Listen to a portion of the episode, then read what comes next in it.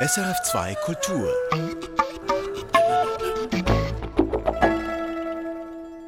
Kontext mit Künstler im Gespräch und die beiden Themen heute Je mehr Bling Bling, desto potenter. Das gilt in der Hip-Hop-Kultur. Und das heißt, je mehr Schmuck, je mehr Gold, je mehr Diamant, desto besser. Ein Buch zeichnet jetzt die Bedeutung dieses Bling Bling nach.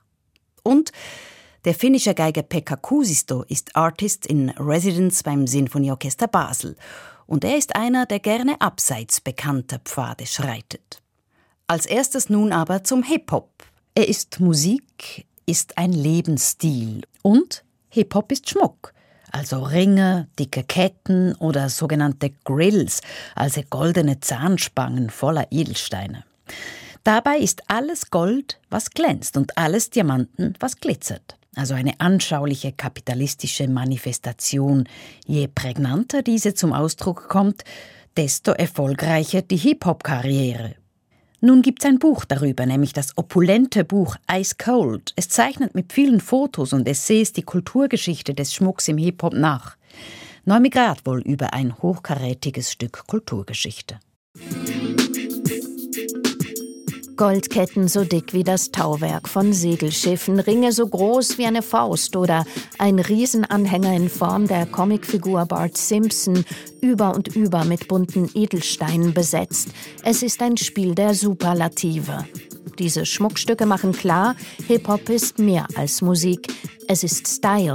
Hip-Hop is a broader culture that Hip-Hop ist eine breitere Kultur, die in der afroamerikanischen Geschichte verwurzelt ist.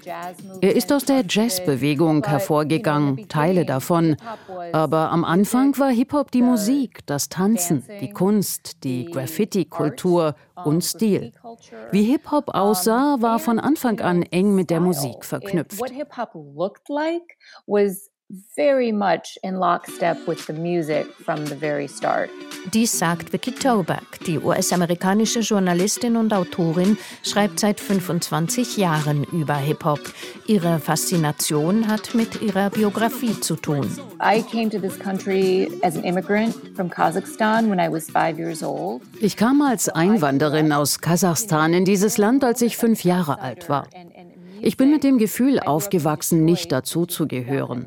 Ich bin in Detroit aufgewachsen, einer überwiegend schwarzen Stadt, einer Hauptstadt der schwarzen Musik.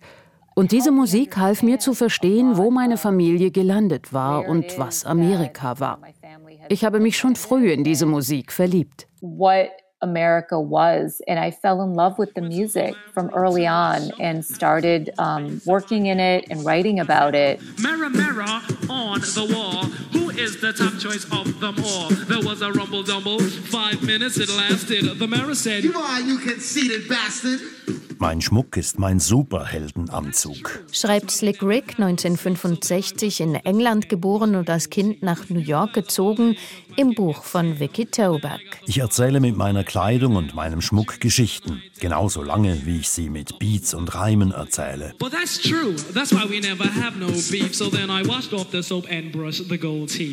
Bereits in den Anfängen des Hip-Hop in den 1970er Jahren war Schmuck ein Thema. Hip-Hop sei damals noch ein Baby gewesen, sagt Vicky Toback. Erste Gemeinschaften hätten sich formiert. The early guys of hip hop would look to die frühen Hip-Hop-Macher schauten auf die Leute in ihrer Gemeinde, die es geschafft hatten, die es in ihren Augen geschafft hatten. Und das waren oft die Stricher, die Drogendealer, die Leute von der Straße, die Geld verdienten. Und die jungen Rapper schauten zu ihnen auf und begannen ihnen nachzueifern.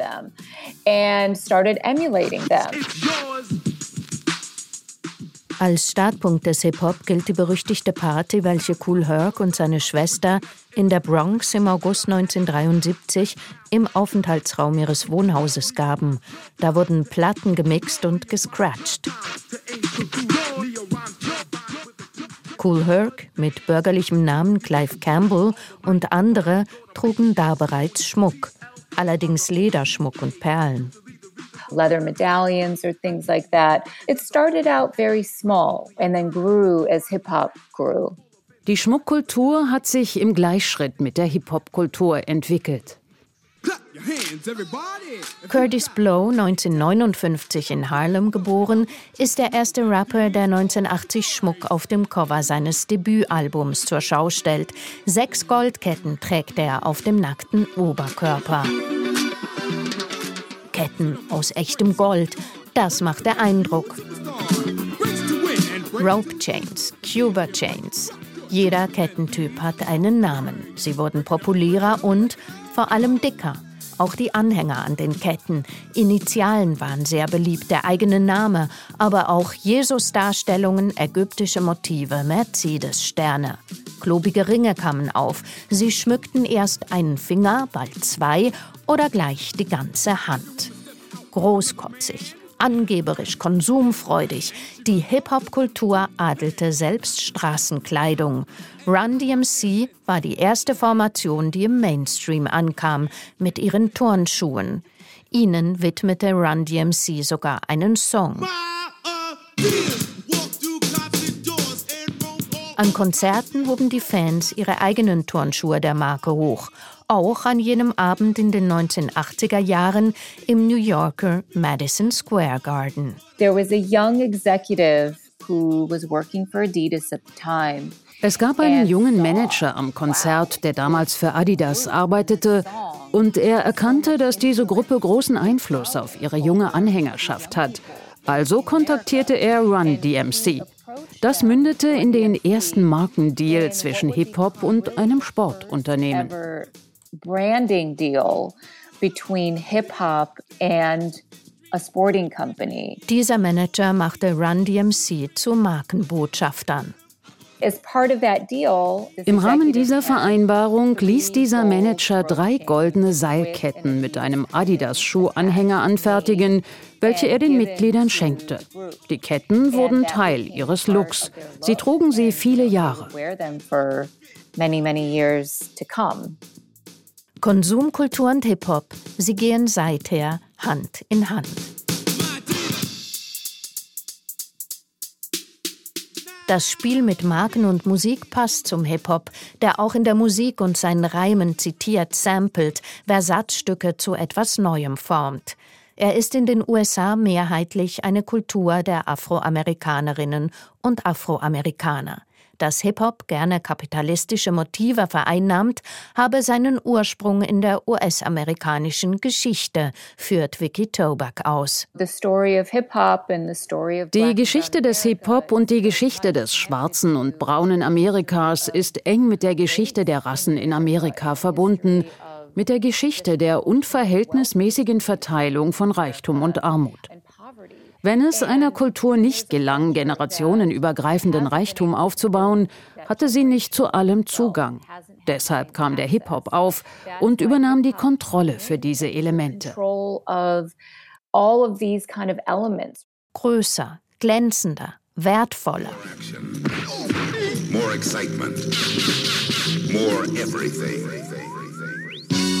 Als Zeichen der Zugehörigkeit, als Ausdruck der Macht materialistischer Größenwahn als Alleinstellungsmerkmal.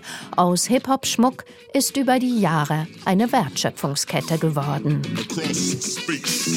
Bald einmal genügte Gold nicht mehr. In den späten 90ern begannen Jay-Z und Diddy und ein paar ausgewählte Künstler mit Juwelieren zusammenzuarbeiten, die sie dazu brachten, ein wenig experimenteller zu sein. Jacob, der Juwelier. Jacob Arabo von Jacob Co. begann mit der Herstellung von Diamanten und Platin, was ein viel teureres Material war. Das war eine weitere Möglichkeit zu sagen, hey, ich mache etwas, was sonst niemand macht.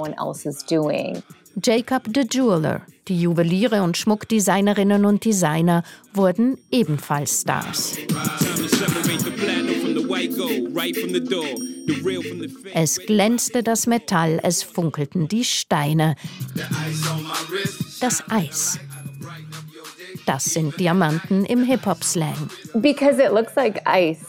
It's shiny, it's kind of has that same look and feel. Diamanten fühlen sich an wie Eis. Ice Cold, wie Vicky Toback ihre Kulturgeschichte des Hip-Hop-Schmucks nennt, ist dabei zum Statussymbol verdichteter Wunsch. Es ist ein Kompliment, eine Redewendung, mit der die Leute sagen, oh, das ist scharf oder das ist rattenscharf. Es bedeutet etwas ähnliches wie, du bist so cool, dass du eiskalt bist. Die Hip-Hop-Kultur ist männerdominiert, auch wenn es bereits in den 1980ern Frauen wie Roxanne Shantay oder MC Light gab. Erst nach der Jahrtausendwende sicherten sich Nicki Minaj, Cardi B oder Megan Thee Stallion einen Platz im Hip-Hop-Olymp.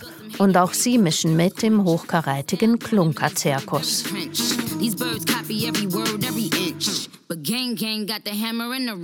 Dass Schmuck noch andere Referenzen hat als die armen Viertel der USA, wird ersichtlich durch jenes Schmuckstück, das im Hip-Hop Kultstatus hat, die sogenannten Grills, Zahnverzierungen, die wie Spangen über einzelne Zähne oder das Gebiss getragen werden und die ebenfalls aus Edelmetall und Edelstein gefertigt sind. With grills, the first die ersten Menschen, die sich mit Grills schmückten, waren wohlhabende Frauen zu Zeiten der Etrusker in Italien oder die Mayas. Sie verzierten ihre Zähne mit Jade.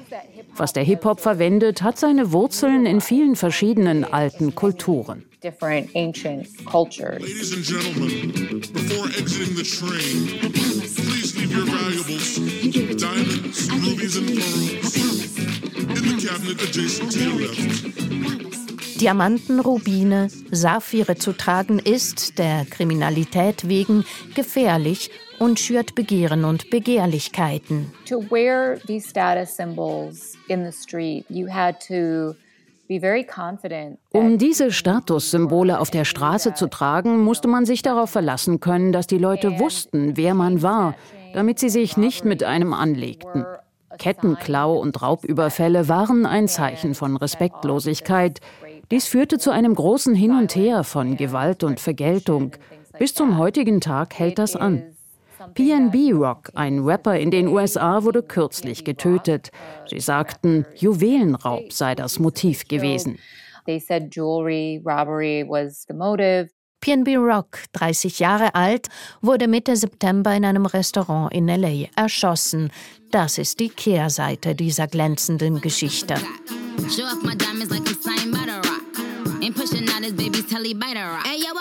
Frisst also das System seine eigenen Kinder? Vicky Toback meint, ein Ende des Größenwahns zu erkennen.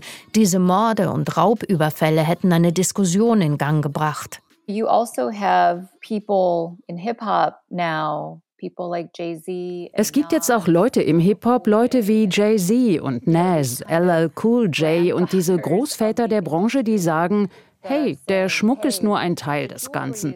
Wir müssen Unternehmen und Industrien aufbauen und Wohlstand für Generationen schaffen.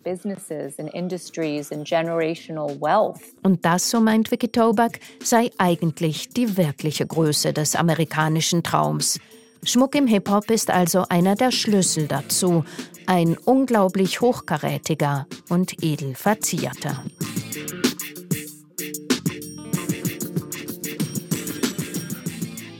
Vicky Tobaks Buch heißt Ice Cold, a Hip-Hop Jewelry History und ist eben erschienen im Taschenverlag. Noemi Gradwoll hat berichtet. Und jetzt zum Geiger Pekka Kusisto. Der blonde Finne spielt seine Stradivari dort, wo ihm die Musik entgegenbläst. Ob das Folk, Elektronik, Heavy Metal sei. Und natürlich auf den großen Bühnen des normalen Klassikbetriebs. Zurzeit ist Pekka Kusisto Artist in Residence des Sinfonieorchesters Basel wo er kürzlich das Tschaikowski-Violinkonzert gespielt hat. Dass auch dort Möglichkeiten schlummern, es anders zu machen als die anderen, das verrät er im Gespräch mit Benjamin Herzog. Ja, Pekka Kusisto, man kann lesen, ihr Großvater war Organist, der Vater Jazzmusiker. Ich habe gesehen, der hat x Opern auch geschrieben, also Komponist. Die Mutter Musiklehrerin. Ich stelle mir so vor, im Hause Kusisto herrscht ein kreatives Chaos und dann mit drei Unterricht. Wie war das? Ein ästhetischer Schock und Sie mussten zuerst mal Tonleitern spielen? Ja, ähm, I think there was quite a big culture change between my grandfather and my father. My grandfather was, I think, very much into Max Reger, and and I think probably admired Paul Hindemith quite a lot for organizational reasons. Um, Der Großvater von Pekka Kusisto war ein Max Reger-Fan. Oder Paul Hindemiths Musik, die mochte er, weil sie so organisiert sei. Er war überdies Präsident der Sibelius-Akademie, konservativ also. Der Vater hingegen wollte Seemann werden und wurde dann Jazzmusiker. Er, Pekka Kusisto, sei eher nach dem Vater gegangen über den Umweg allerdings einer sehr geregelten, sehr systematischen Ausbildung in Finnland und später den USA. Normal alles. Was später kam, sei sein Fehler gewesen, sagt Pekka Kusisto mit einem Augenzwinkern. I think I had a very, very sort of normal, um, normal uh, kind of violinistic education. What happened later is, is mostly my fault.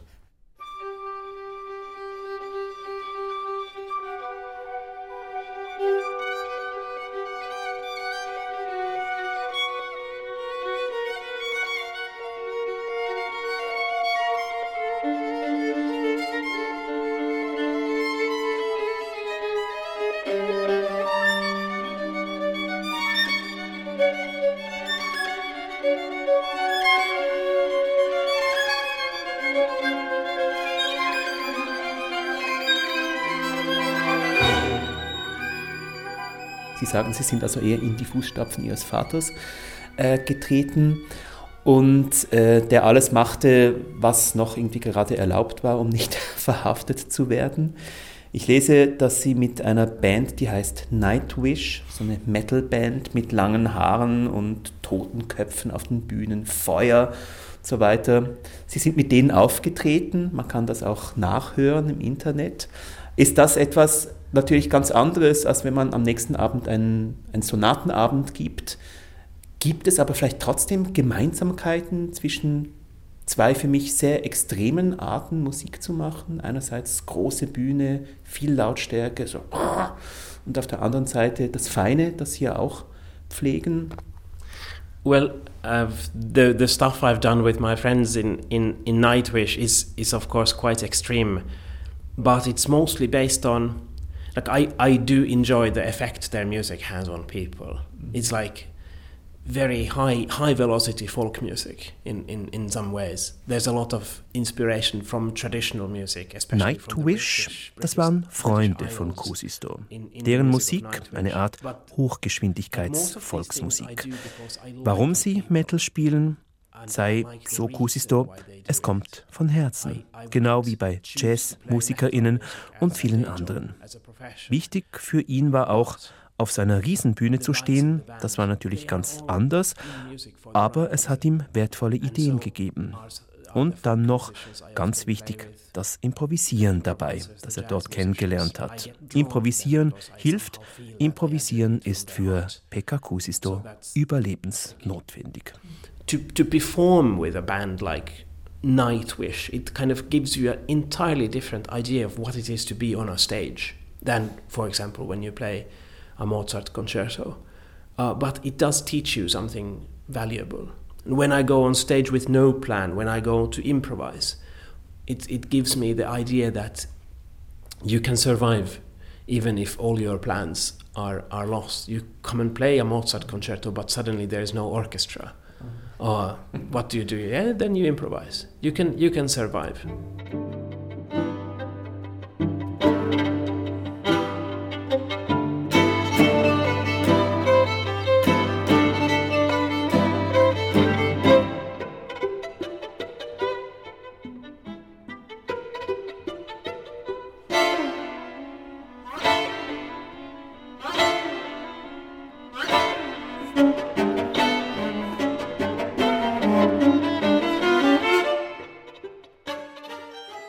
Verschiedenen Arten Musik zu machen, denen ist etwas gemeinsam, nämlich dass es fast überall einen Moment der Improvisation gibt, manchmal größer, manchmal kleiner.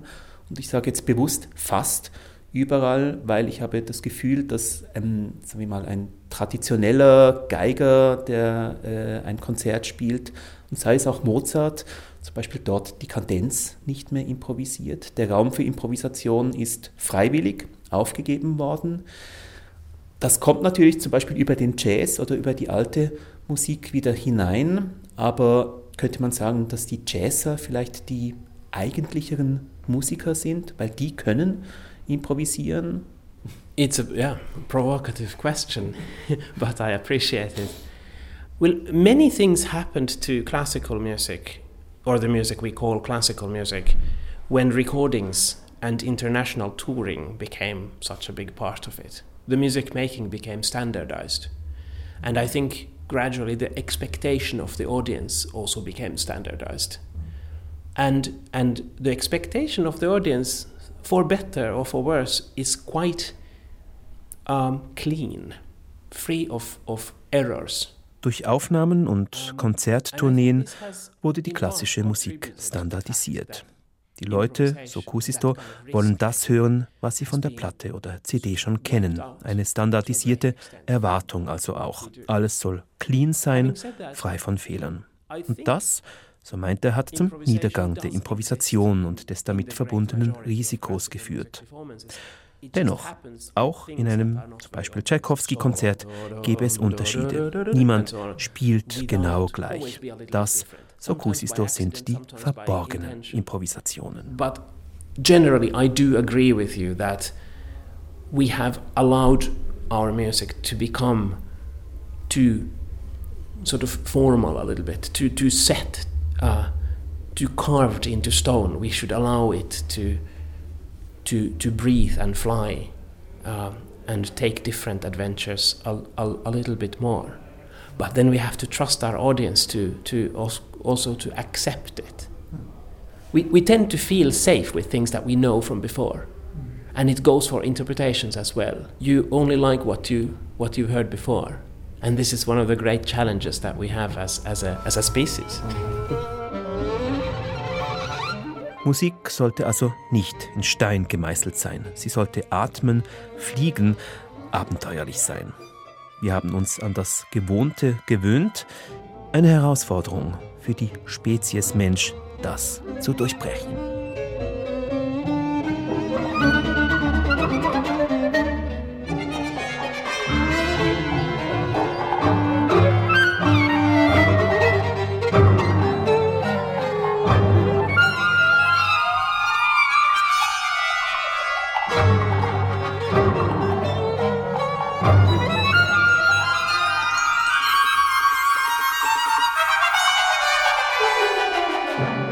Spielen ja auch viel zeitgenössische Musik. Anders Hilborg, Thomas Addis, Bryce Dessner. Das sind Komponisten für mich, die jetzt nicht so radikal neu sind und alles ganz anders machen. Ich habe mich gefragt, gibt es da wie so einen Prozentbereich, wo Sie sagen würden, mm so viel Prozent darf es etwas Neues sein, dass das auch beim Publikum gut ankommt oder ist Ihnen das egal? Ich meine, Sie sind ja nicht der Komponist, aber als Geiger der Vertreter oder der Anwalt ihrer Musik?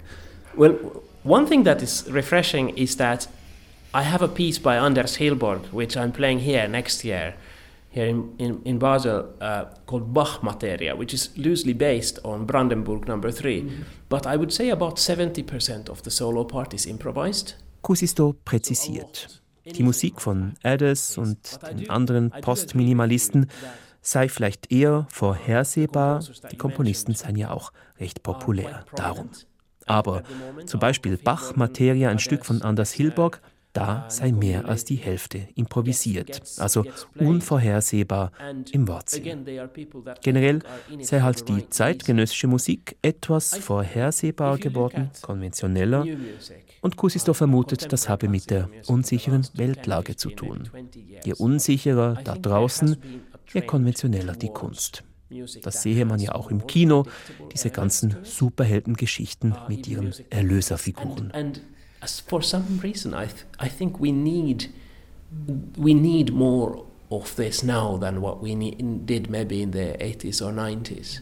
For for some some reason, the world has become so much more fragmented, that these kind of big staples of storytelling are saviors at, at the moment. Having said that, I think there is, a, there is an anti-movement coming. Aber es gibt auch eine Gegenbewegung. Die sieht Pekka Kusisto bei Komponistinnen wie Olga Neuwirth, Unsuk Chin, Helena Winkelmann oder bei der norwegischen Performerin Maja Ratsche. For instance, this kind of music that has less predictable elements and more shock in, in some ways, more, more experiment. This, I think it is coming back.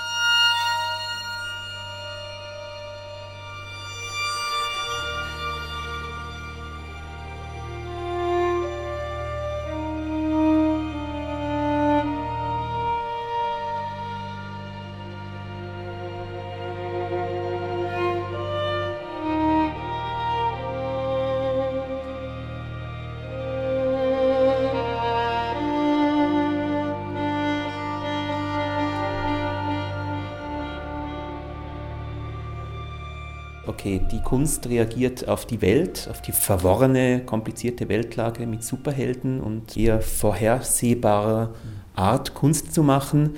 Könnte sie denn umgekehrt auch die Welt wieder beeinflussen, indem sie selber ein bisschen chaotischer wird? I'm absolutely convinced that it can and and it will. It should. It will. Kusisto ist sich da sicher. Kunst beeinflusst uns. Wenn sie ihn den Geiger und Musiker schon beeinflusst, warum dann nicht auch einen Mark Zuckerberg oder Elon Musk, Personen mit sehr viel Macht. Aber überhaupt, keine Machtstruktur ist ewig, das sollte die Menschheit eigentlich gelernt haben. Auch das größte Desaster gehe zu Ende und die chaotische Kunst kann da nur helfen. Somehow maybe the more, as you said, more chaotic, more more unpredictable art will, will help us to remember that and in that way make us breathe a little bit easier. Pekka Kusisto im Gespräch mit Benjamin Herzog. Erfahren Sie mehr über unsere Sendungen auf unserer Homepage srf.ch-kultur.